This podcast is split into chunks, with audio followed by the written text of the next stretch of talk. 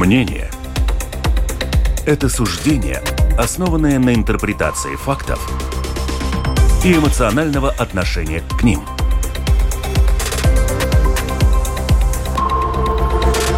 Открытый разговор с Ольгой Князевой на Латвийском радио 4.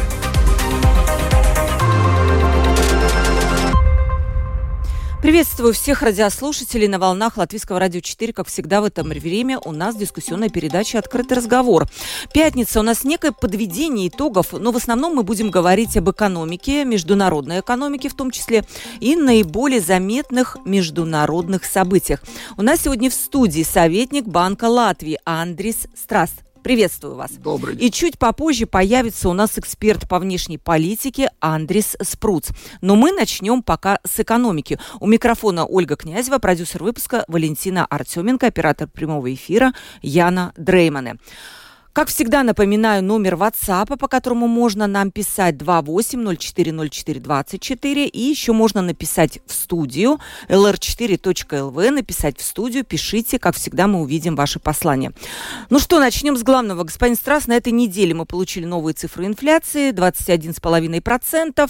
Мы все, конечно, в шоке, все ждут, все отвыкли уже от такого. Ну, когда это было, да, в 2008 году, по-моему, только мы там вспоминаем. Ну, не, не вспоминая 90-е годы, когда там по тысячу тысячу евро была инфляция. 950. Мы, да, 950. И, конечно же, мы сейчас уже отвыкли от этих цифр. Мы хотим какой-то стабильности. 3-4% считается здоровой инфляцией. У нас ее сейчас нету. Но при этом в странах еврозоны, последние данные, инфляция тоже повысилась до двузначной цифры, составляет сейчас 10,7%.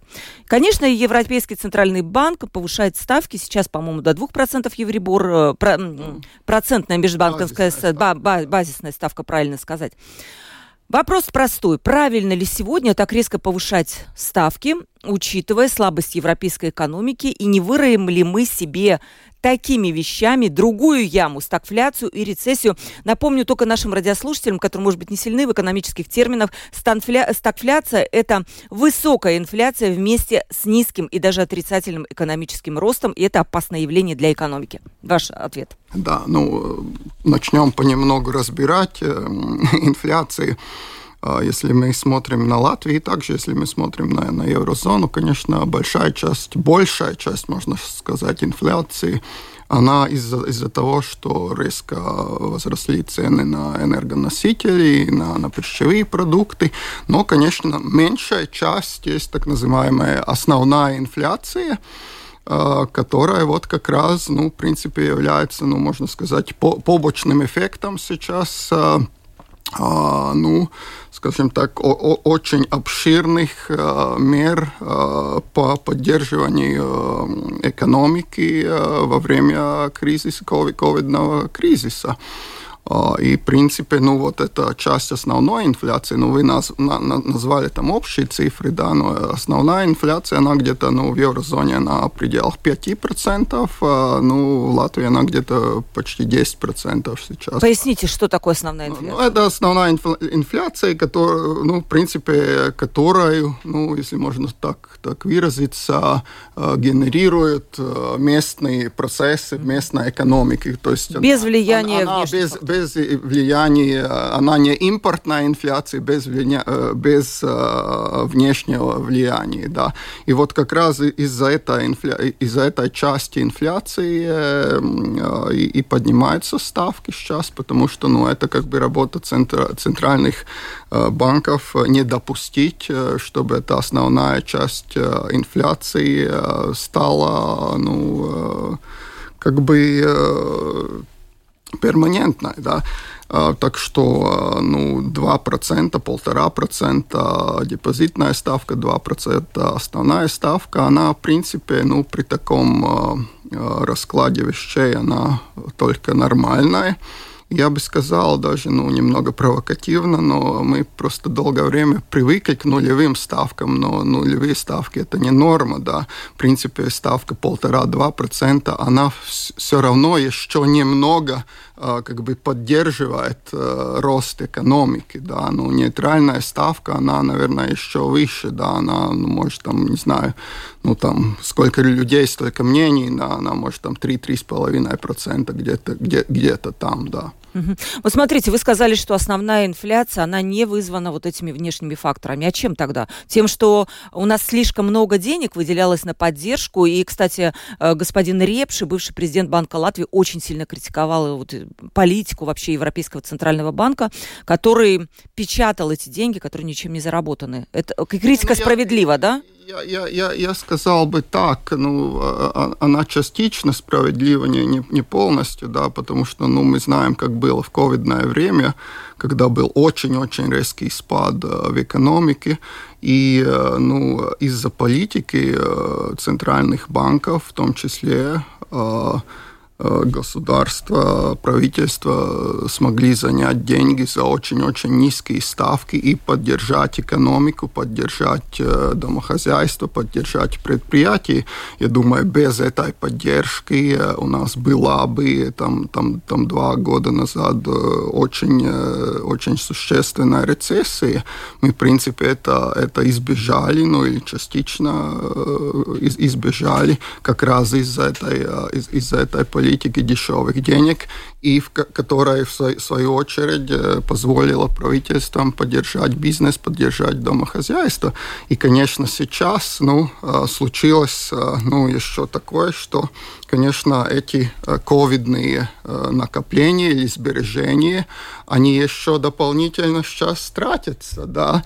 Конечно, они, тут я должен быть осторожным, они не у всех, да, они, может, в Латвии они где-то, не знаю, 25-30% там состоятельных людей, более состоятельных людей, у которых есть эти сбережения, да, это не там все, но, но все равно они как раз тоже сейчас э, продолжают тратить эти сбережения, да, и э, вот это есть, как бы, ну, я, я, я бы сказал, ну, я, я бы не сказал так, как господин Репш это... Но он очень жестко, да, прошел. Я, я не по... согласен с ним в таком плане, я бы сказал, это является побочным эффектом частично, да, Э, той обширной помощи э, экономики э, в течение почти ну, двух лет, да, в течение двух лет, которая осуществлялась во время ковидного кризиса. Вы тогда, когда эта политика количественного смягчения осуществлялась, вы считали, что все нормально в Банке Латвии? И один, у меня было интервью с господином Репши на эту тему, он в сторону Банка Латвии выдвинул такой упрек. У Банка Латвии есть голос в Европейском Центральном банке. Почему они молчали? Вы молчали? Ну, во-первых, э, когда эта, эта политика была принята, мы вполне были согласны с этой политикой. Мы считали, что это как раз то, что нужно делать, чтобы, э, как, как, как я уже э, выразился, что, что, что нужно было делать, чтобы избежать очень серьезного кризиса, избежать серьезного роста безработицы и так далее. Так что это политика в основном была правильная, я тоже так считаю лично. А, но, конечно, ну, мы можем а, как бы, да, сейчас говорить о том, что может там выход из этой политики. Я знаю, что в том числе президент Банка Латвии Мартинш Казакс, он а, уже высказывался за, за более ранний, скажем так, выход из, из этой политики поддерживающих мер. Но в еврозоне а, денежная политика, она единая, она как бы, э, ну, можно так сказать, определяется консенсусом, да, э, у, у, у стола э, в Франкфурте, где представители 19 стран, сейчас с 1 января будут 20, да, с Хорватией. Ну, это как бы тоже такая, ну, средний компромисс, можно сказать, да, то, что может быть для, для Латвии чуть-чуть поздновато, например, для Греции, может, чуть рановато. Вот еще один у меня в связи с этим вопрос, да, сейчас Европейский Центральный банк с одного шланга поливает э, все страны еврозоны единственным механизмом это повышением ставки. Для Латвии это одно, для Греции другое, но, в принципе, когда Латвия вступала в еврозону, об этом говорилось, об этих рисках, да.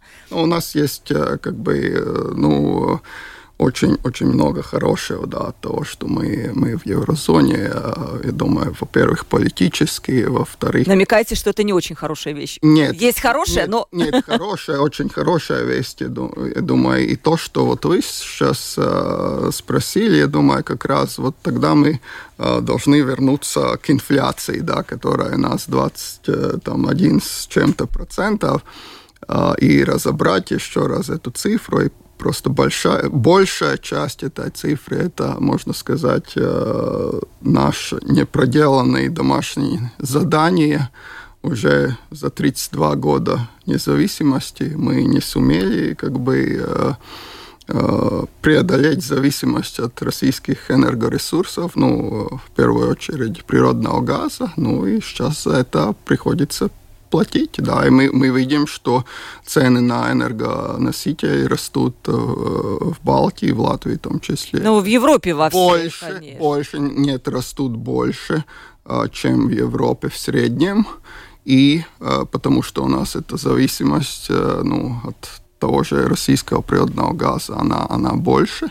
И еще к тому, ну, там есть такая, можно сказать, техническая, да, вещь, что в потребительской корзине, да, ну, так, так как мы не являемся, ну, на Э, на, на, на, настолько богатыми, скажем, как немцы, да, в нашей потребительской корзине энергоресурсы, пищевые продукты, они занимают э, большее место, больше да, места, поэтому мы больше и чувствуем. По, и поэтому мы это больше чувствуем. Это, конечно, э, учитывается в расчете инфляции, поэтому мы видим, что у нас 21, а там 10,7. А, вот подсоединился к нам наконец-то эксперт внешней политики Андрей Спрос. Приветствую вас. Добрый Вы день. были сегодня, я понимаю, на торжественном... Э, да, да. да я тоже поздравляю всех наших радиослушателей э, с Лачплиша Диена.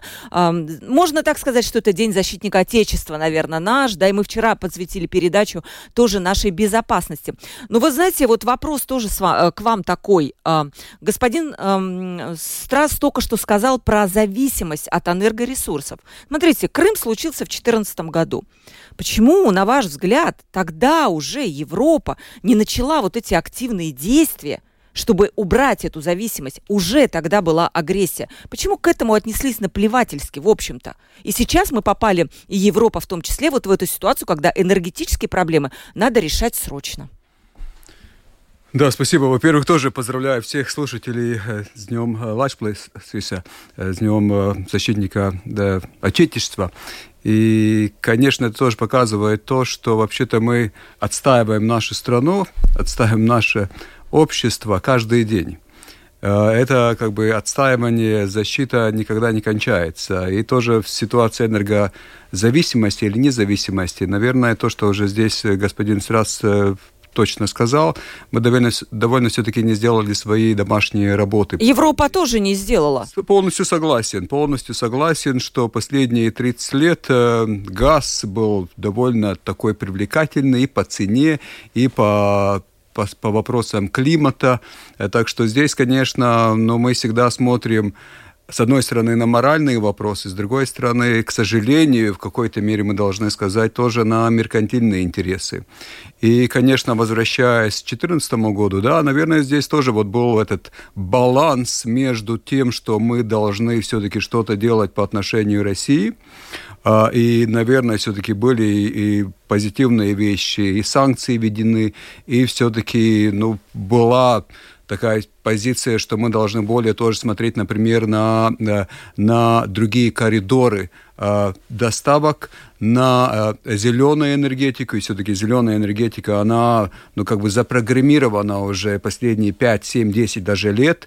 И я бы сказал, что вот зеленое мышление, она все-таки будет свои позитивные плоды нести, ну, если не ближайшее время, то то после какого-то какого времени. Так что вообще-то мышление, оно начало меняться. Но, с другой стороны, согласен с тем, что в этой ситуации ну, очень быстро деньги тоже играли свою роль. И, конечно, Европа, она конкурирует во всем мире тоже со, своими, со своей продукцией. И когда ты конкурируешь с кем-то, ты смотришь на цены энергоресурсов. Если тогда энергоресурсы, газ и нефть, э, газ российский тоже как бы все-таки был более дешевый, ну тогда все-таки вот этот инстинкт того, что да, мораль с одной стороны, э, геополитика с одной стороны, но все-таки опять твои меркантильные интересы, она сыграла роль. Наверное, можно сказать, что 2014 год все-таки не был такой шок, такой Вот вопрос, да. Почему сейчас мораль шок. тогда? Ну, не... Но сейчас все-таки мы видим ну, полно, полномасштабная атака на суверенное государство, на суверенный народ, на все то мы, мы видим всю брутальность этой войны, а, полномасштабная война. Но все-таки в 2014 году, ну, крови было поменьше наверное, трудно здесь как бы масштабы крови, брутальности мерить, и тогда тоже каждая а, жизнь человека была трагедия, но все-таки опять, наверное, если мы смотрим на реаль, э, реаль политику, тогда для многих э, народов э, в Западной Европе оно все-таки было, оно было, э, ну, наверное, все-таки не до, до, до, того уровня, что вот все сейчас меняется. Я бы сказал, это сейчас, вот интересный вопрос, как эту мораль оценить, да? Вот сидят люди, говорят, вот аннексирован Крым, ну ладно, да, а здесь вот началась война, это серьезно. То есть вот вот это вот какие-то границы морали, какой-то порог измерения, как это понять? Ну, это, наверное, трудно Это измерить. очень трудно. Это да. трудно измерить, и, э, наверное, здесь две вещи. Первая вещь – это ну, такая э, ценности э, от, со стороны политической элиты, и как мы смотрим на, на происходящее. И другая, наверное, это тоже акцептация общества. Если общество все-таки говорит, знаете, это все-таки, ну, это такая локальная война, это да. Крым, угу.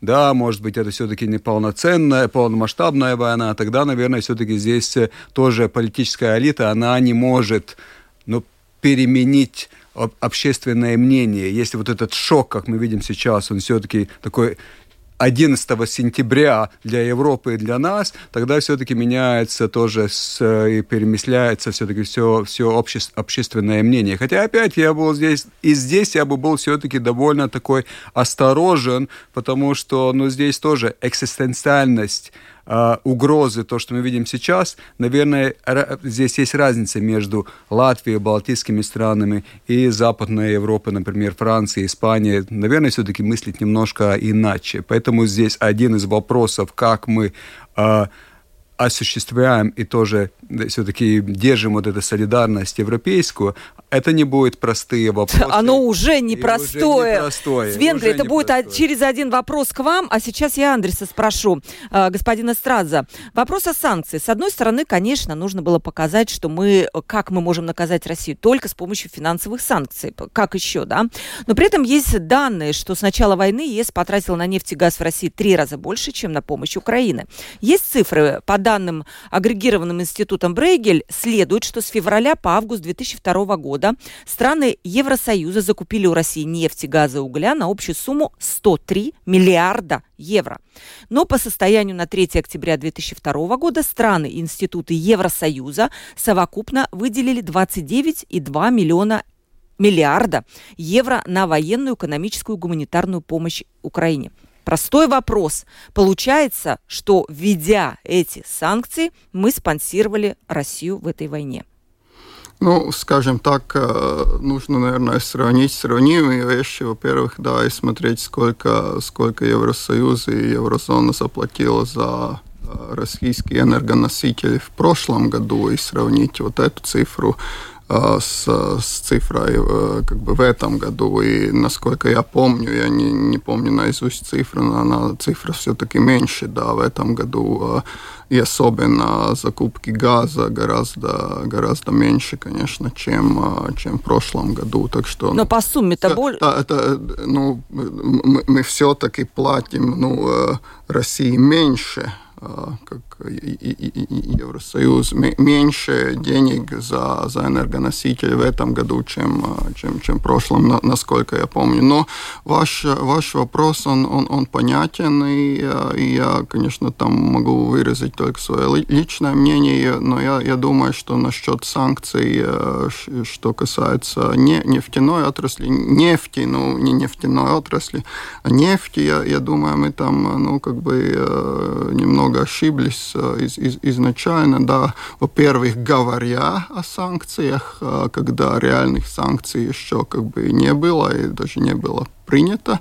И, конечно, рынок отреагировал, да, и цен, цены подскочили, да, на нефть. Потом цены опять упали, но в течение этого промежутка времени, конечно, в том числе Россия и в том числе другие нефтеэкспортирующие страны, они неплохо э, заработали, да, из-за из этой, ну, в принципе, ошибки, да, ну, что не, не надо было говорить о том, что еще когда-то только, только будет. Сначала нужно было принять санкции, и тогда как бы о них, о них говорить, а не, не, не, не наоборот. Да, и, и, и, конечно, сама сам, сам вид санкций, да, он, э, он, он, он, он тоже неоднозначен. Я, я как бы больше сторонник э, ну, потолка цен, да, чем, чем как бы физических ограничений, потому что физические ограничения, как вы упомянули, они, они неизбежно, результат их неизбежно, это, это рост цен, и тогда уже формула получается такая интересная да, окей, продали меньше, но цена за баррель больше, и что там в итоге получается, кто его знает. Может, там не так уже сильно эти санкции потом э, как бы влияют. Знаете, что мне еще пора, вот я пока вас слушала, знаете, мне еще что поражают? Да, сейчас вот это вот искусственное повышение цены, но фактически этим пытаются пользоваться, например, те же норвежцы, которые пригоняют танкеры не выгружают их и ждут, когда вот цена на нефть опять э, повысится. То есть ну, этим это, не, это, не пользуются агрессоры, это, этим это пользуются очень, и свои люди. Да, да, да, но это очень опасная игра, потому что да. мы видим, что на, на рынок нефти э, очень сильно влияет э, тоже происходящее в Китае, когда там новые, новые ковид-ограничения, там тоже спад темпов роста, это влияет на рынок нефти, и нефть не дорожает, а, а как раз наоборот дешевеет, да, и вот тогда можно, ну, очень, очень очень сильно как бы влететь, да, с такими танкером где-то припаркованными. Так что, ну, это, это неоднозначно. Конечно, в любой, в любой такой ситуации появляются рин, э, на, на рынке игроки, которые, э, ну, пытаются как-то играть либо на повышение, либо на Э, на снижение цен, но это я как бы ну, не, не, не ставил как аргумент. Но, но то, что политика санкций, она с самого начала была, может, не до конца продумана, и да, я, я думаю, ну, это, это, это можно, ну, это мое личное мнение, да, но это можно. Да, да, да, вы хотели добавить, или мне по Венгрии, вот я хотела вас спросить. Венгрия, которая фактически эти санкции блокирует каждый раз, она сейчас заблокировала, по-моему, пакет помощи на 18 миллиардов, тоже пока непонятно. Как вы думаете, вообще э, к чему это приведет? То, что есть уже раскол, как вы заметили, это правда, но не усугубится ли этот раскол? Не будет ли так, что Венгрия вообще может покинуть Евросоюз? Во-первых, может быть, немножко возвращаясь к предыдущему вопросу, а если я не ошибаюсь, тогда все-таки Европа в первом полугодии она заплатила больше, чем в 2021 году. А, потому что... За что заплатила? За энергоресурсы. Да, за да. энергоресурсы, потому что 21 год еще мы выходили из ковида, и, конечно, сейчас цены, они были более высокие, потому что вообще-то санкции были введены уже, и поэтому вообще-то цены, они пошли вверх. И хотя, с другой стороны, да, тенденция такова, что все-таки мы начинаем смотреть на то, что вообще-то э, зависимость от российских энергоресурсов, оно, оно снижается хотя цены вначале Конечно. они пошли вверх, и поэтому как бы вот общий объем, э, за что мы платили, он как бы немножко тоже пошел вверх, но все-таки сейчас мы, ну, говорим о том, что начинается снижение нашей зависимости от э, российских энергоресурсов. И мы должны помнить, что российские энергоресурсы, ну, вообще-то Европа, э, Россия по экспорту энергоресурсов была на первом месте в мире мире. И, конечно, Европа, она рядом. То есть здесь как бы тоже понятно, что мы в какой-то мере вот эту дилемму между моральности и тоже меркантильности, что она всегда в какой-то мере существовала. И тем более, если немножко еще возвращаясь к предыдущему вопросу, о том, что но ну, сейчас все-таки вот пошло это перемышление того, что э, взаимозависимость и благополучие, благосостояние народов – это а, гарантия для мира. К сожалению, вот эта философия, которую как бы мы хотели проецировать на Россию, что взаимосвязанность и зависимость, что она может как бы все-таки гарантировать, что мы, мы будем жить в спокое в мире, но, к сожалению, не работает по отношению России. Все-таки немножко иное понимание, даже немножко довольно фундаментальное иное понимание, и как э, ты э, себя как бы ведешь в международном, э, на международной арене, и в то же другое понятие благосостояния, благополучия народа. И здесь все-таки здесь больш, довольно большая фундаментальная разница, где тоже Европа в какой-то мере в асимметрии по отношению к России, что Россия, она, наверное, все-таки готова нести побольше, э, ну, как бы, упорус, да, да жертва. жертвах э, тоже свое благосостояние, чем, чем Европа.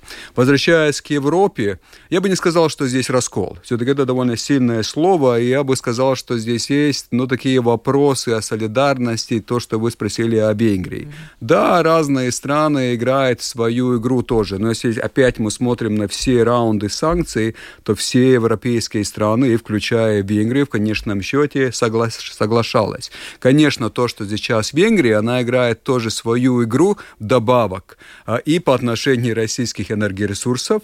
Мы должны помнить, что в Венгрии ситуации у них нет моря, и, конечно, немножко труднее просто географически, поэтому тоже здесь вот эти компромиссы про трубопроводы, что трубопроводы все-таки еще могут получать газ и нефть, потому что просто трудно иначе получить что-то. А, и, во-вторых, конечно, у Венгрии, но сейчас санкции, они, она ничего не получает от Европы, поэтому она играет, знаете, ну, может, все-таки мы можем договориться, но иначе мы будем блокировать то, что вы хотите сделать. И мы вообще-то тоже бы хотели. Ну, пожалуйста, давайте разрешим вот этот вопрос о том, что мы тоже хотим получить то, что наше, и, не, и чтобы вы нас не слишком... Политический торг, в общем-то, да? В какой-то мере это всегда часть европейского проекта, европейской визии, что каждая страна, да, солидарность солидарностью, но опять не забудем тоже про наши интересы, про венгерские интересы, тоже про латвийские интересы. Поэтому это часть тоже вот этого разговора, но я не бы хотел вот это как бы ну, редуцировать на такой политические расколы между странами. Да, есть разница, есть согласие, но здесь есть риски вот раскола, если так мы можем сказать. Раскола но, нету, да? Сейчас я бы сказал, что раскола нет, но мы опять должны помнить, что санкции, она, они, наверное, не, никогда не будут решающим фактором. Решающим фактором то, что вы вначале сказали про вообще-то деньги для Украины, для восстановления и того, что вообще Украина продержалась. Ну и, конечно, самое главное, это все-таки поставки оружия. И здесь опять, ну, можно говорить, да, есть какой-то скептиз, есть критика, но по большому счету никогда так, такого подхода, что мы даем э, военные ресурсы а, для э, другой страны, которая не часть НАТО, не часть Европейского Союза, но вообще-то это тоже все-таки показывает довольно фундаментальную э, все-таки вот перемещение подхода тоже, например, в Германии. Мы критикуем Германию, да, и здесь повод для критики, и то, что домашние работы, то, что опять господин сразу упомянул по отношению Латвии, по Европе, по отношению Германии, но все-таки вообще-то то, что Германия делает, здесь очень много тоже позитивного, я бы хотел сказать. Угу. Хотите, Андрей, добавить?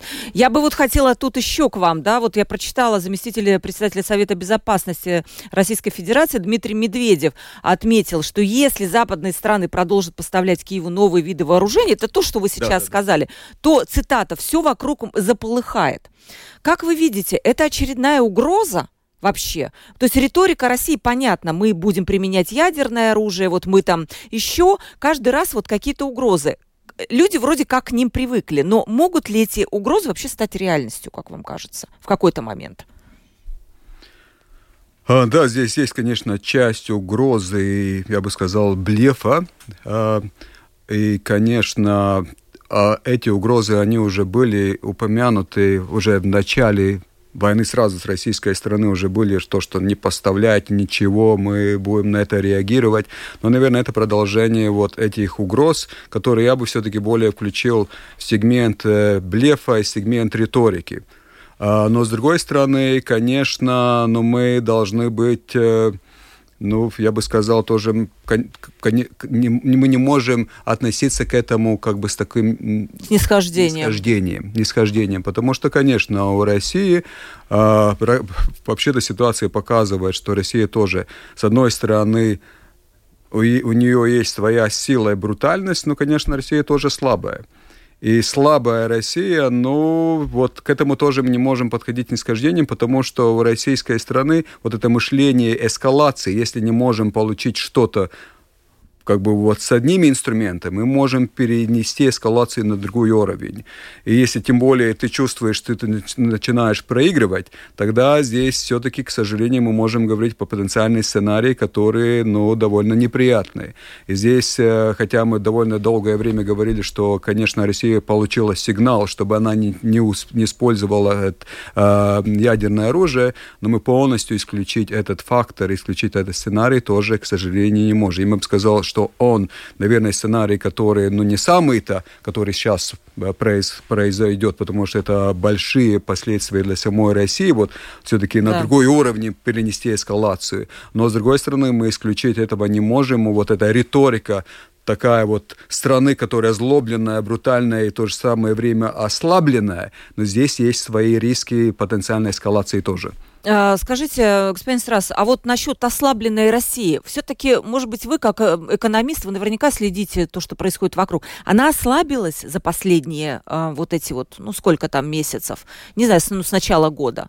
Ну, конечно, там. А как, как там, можете, там тоже, может... ну, спад, спад в экономике, рецессии, несмотря на, на все упомянутые доходы от, от, от, от, от нефти, Э, и, и газа от экспорта, конечно, баланс торговый у России позитивный, э, но ну, в то же время там, да, в экономике существенный там спад тоже, ну, цифры там меняются, да, и э, и прогнозы меняются, но, наверное, он будет где-то на уровне там 5-6%. Спад даже, да? Спад, да, да, да, конечно, да. Но это серьезная цифра, да конечно, да. Угу. И, и, и, и, и к тому же, ну, э, ну, Россия, если, если честно, она, ну, довольно, как бы, макроэкономика, Э, России, она была ну, в таком, скажем так, тяжелом, но стабильном состоянии. Да, там не было особенно роста, но вот как раз этот спад сейчас э, и у меня вот в связи с этими всеми санкциями, да, и всем противостоянием и, и войной, вот такой ну, вопрос возникает, да, откуда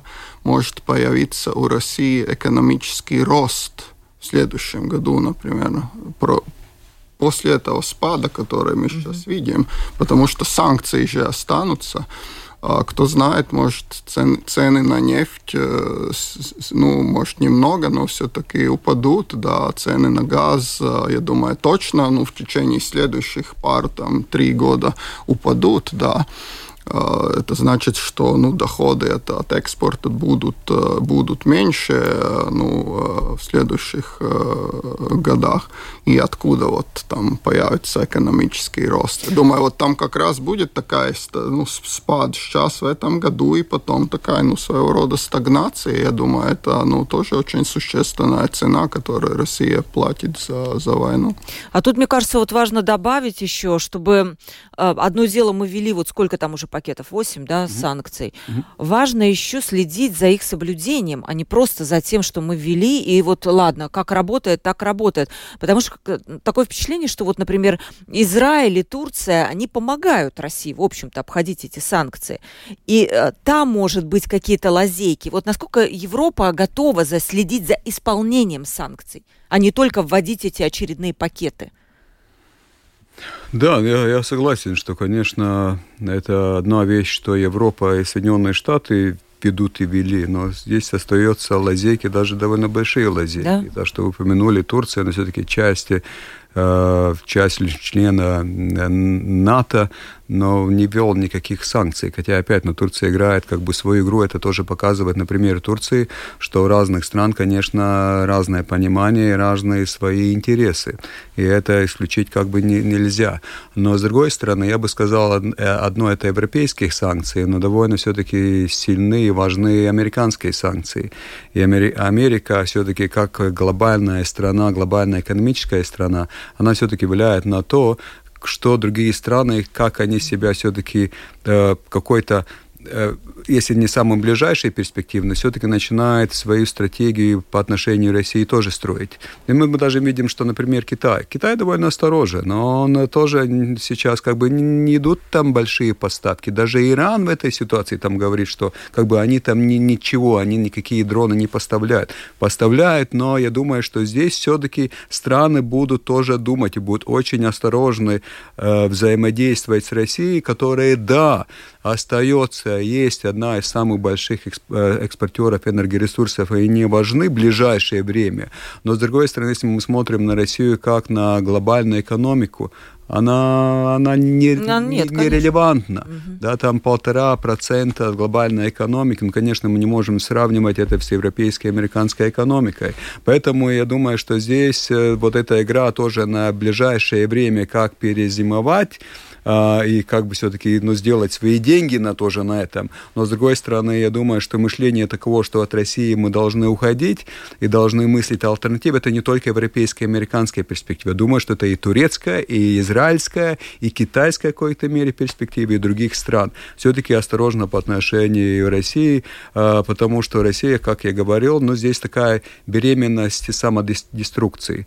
И тоже беременность самодеструкции стран, которые как бы, ну, слишком много ставит зависимость на России. И все-таки мы уже видим на Объединенных Наций, но страны, которые как бы поддержали Россию. Но очень, очень маленькая численность, маргинальная в какой-то мере стран мира.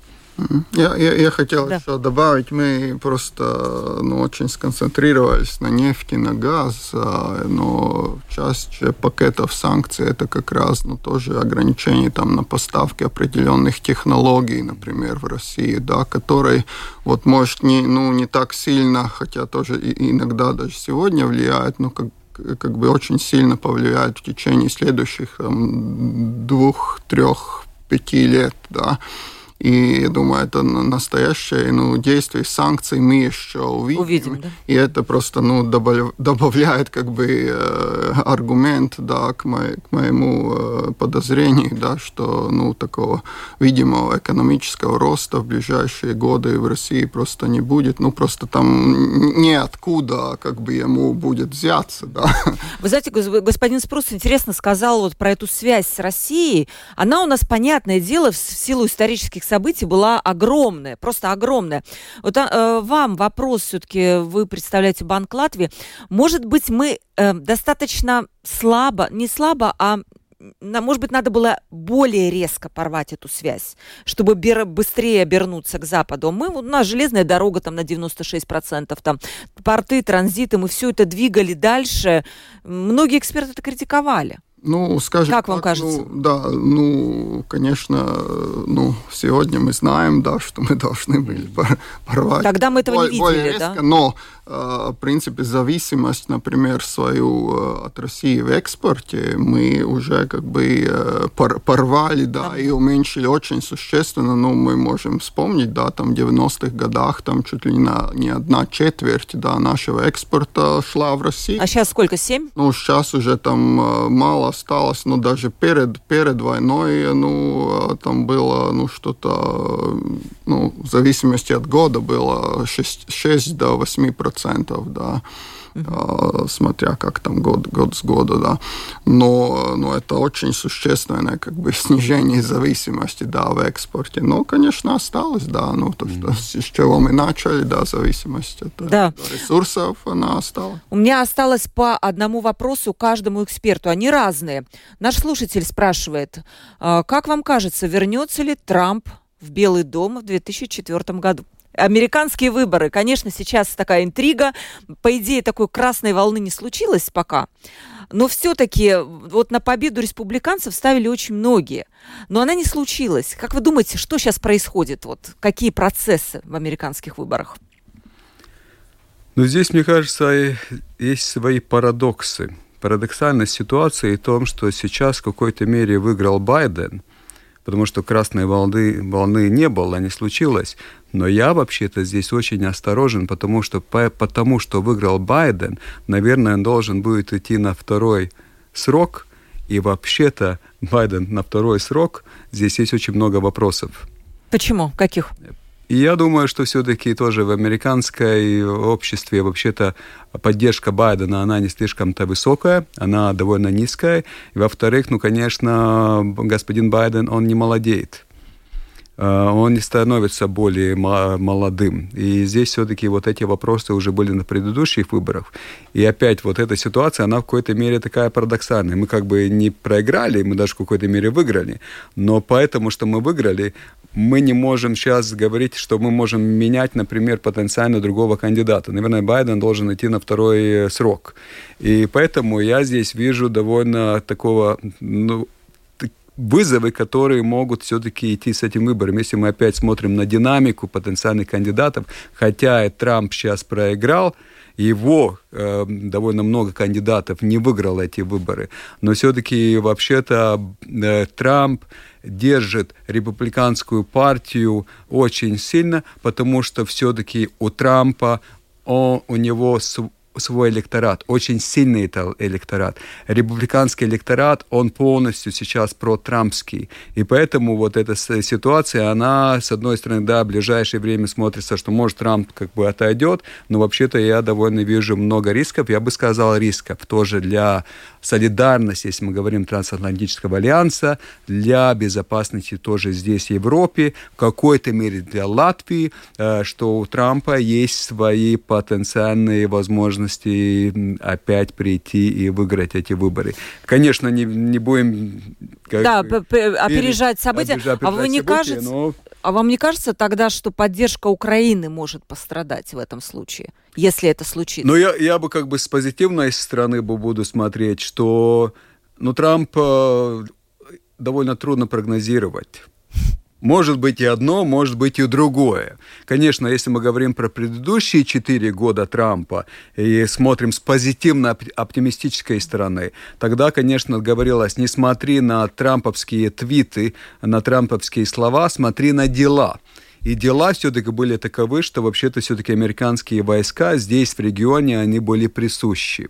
И поэтому, конечно, если тоже вот наш регион показывает, что мы готовы тоже платить за свою безопасность 2,5%, сейчас потенциально 3%, тогда все-таки вот это тоже был один из факторов, что вот да, вот эти страны мы должны поддержать. Поэтому я бы не был слишком здесь пессимистичен, но это нас ведет в такие немножко непрогнозируемые воды тоже по отношению безопасности, тоже по отношению э, Украины, но будем надеяться, что вообще-то, если корабль э, американский корабль, мышление о безопасности, он все-таки э, поверн, повернут в том направлении, которое он повернут, но ни, ни, никакой президент, тоже Трамп со своей непрогнозируемостью все-таки не будет это менять, даже наоборот, может быть, даже более, более как бы э, строгие по отношению России, потому что это была его логика, что вот э, при его России ни на кого не напала. напала да? Что это было в время Обамы и сейчас во время да, Байдена. Да, да. Но в правлении Трампа Россия все-таки была осторожна, потому что никогда не знала, что могут получить э, как бы вслед. Да, интересная мысль. И вам, Андрес, вопрос. Я вам сейчас не завидую, потому что вопрос выглядит, так. От чего зависит э, благосостояние страны, спрашивает наша радиослушательница. И когда, и что нужно сделать, чтобы мы, латвийцы, жили лучше? А, ну, зависим, э, зависит э, вопрос вообще просто ответить. Можно там просто, а можно и посложнее. она от производительности э, нас всех, да, там, не знаю, чиновников, предпринимателей, каждого рабочего и так далее. А, и за, за, ну, но есть еще как бы э, дополнительный вопрос иногда к этому вопросу, почему мы отстаем от, от, от Эстонии и Литвы, да. И вот как раз та же самая производительность, но в том числе еще наша вообще ну, способность работать. У нас есть э, Э, достаточно много людей, э, это обычно мужчины, ну, там в возрасте, там, не знаю, 45, 50, 60, которые, ну, в принципе, должны были работать, но они не могут работать по состоянию здоровья. То есть то у нас есть, у нашей есть, нации здоровье. То, то есть у нас а, ну серьезная проблема, да, с здоров, здоровьем, да, и ну конечно человек, если он больной, если он нездоровый, он не может как бы быть э, там производительным, продуктивным, да.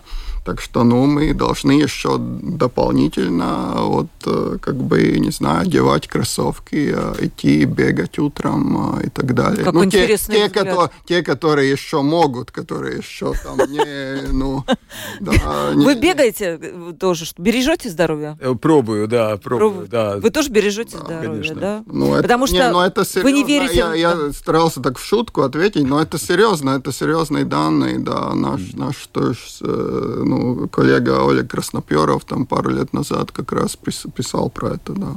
То есть э, есть такой возраст, когда человек выходит на пенсию, и у него есть здоровье. Я не помню, как это экономически называется. Он у нас достаточно короткий, кстати, да, когда он чувствует себя здоровым, такой экономический показатель. Mm. Вот насчет производительности я хотела бы уточнить. Мне кажется, что все-таки производительность э, зависит еще и от инвестиций да. в технологии и от того, какую все-таки продукцию мы производим, говоря об отставании.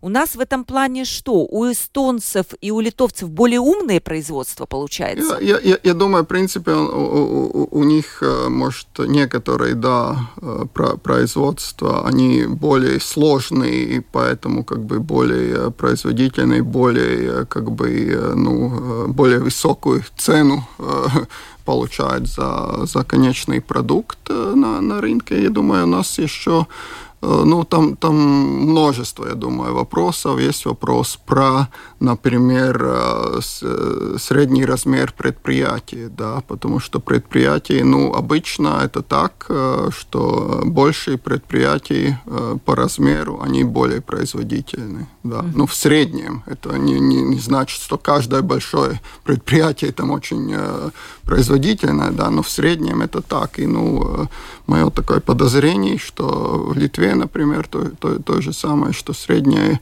средний размер предприятия, он больше, чем, а, чем, чем в Латвии. Вот это очень интересная тема, вообще отдельная, наверное, да, вот конечно, это вот а, конечно, проанализировать. Можно про, про теневую экономику. И да, и, и что самое главное, да, мы можем там, скажем, первая часть обрисовать какие-то проблемы, вторая часть, вот, ну, как бы, что, что да. делать-то, да, потому что мало того, что понять проблему, надо ее как-то еще пытаться решить. Это Ладно. Это вам на следующий раз. Спасибо, но вас тогда позовем на следующий раз. Спасибо вам большое. С нами сегодня в студии был советник Банка Латвии Андрей Страс. Огромное спасибо вам за спасибо то, что пришли. Еще раз вас поздравляю с праздником. И эксперт внешней политики Андрис Спруц. Спасибо вам большое. Спасибо вам. Э, вы как политик тоже начинаете свою работу. Надеемся и там вас увидеть. Тоже какие-то дела там. Конечно, да, конечно, да тоже конечно, обязательно будем вас да. Э, тоже приглашать в нашу студию. Э, передачу провела Ольга Князева, продюсер выпуска Валентина Артеменко, оператор прямого эфира Яна Дреймана. Ну, до понедельника прощаюсь со своими радиослушателями. Сегодня отпразднуйте хорошенько этот э, важный праздник для всей Латвии. Всем пока!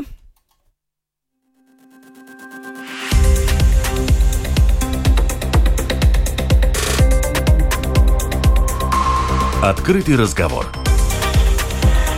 Площадка для обмена мнениями по самым важным темам с Ольгой Князевой на Латвийском радио 4.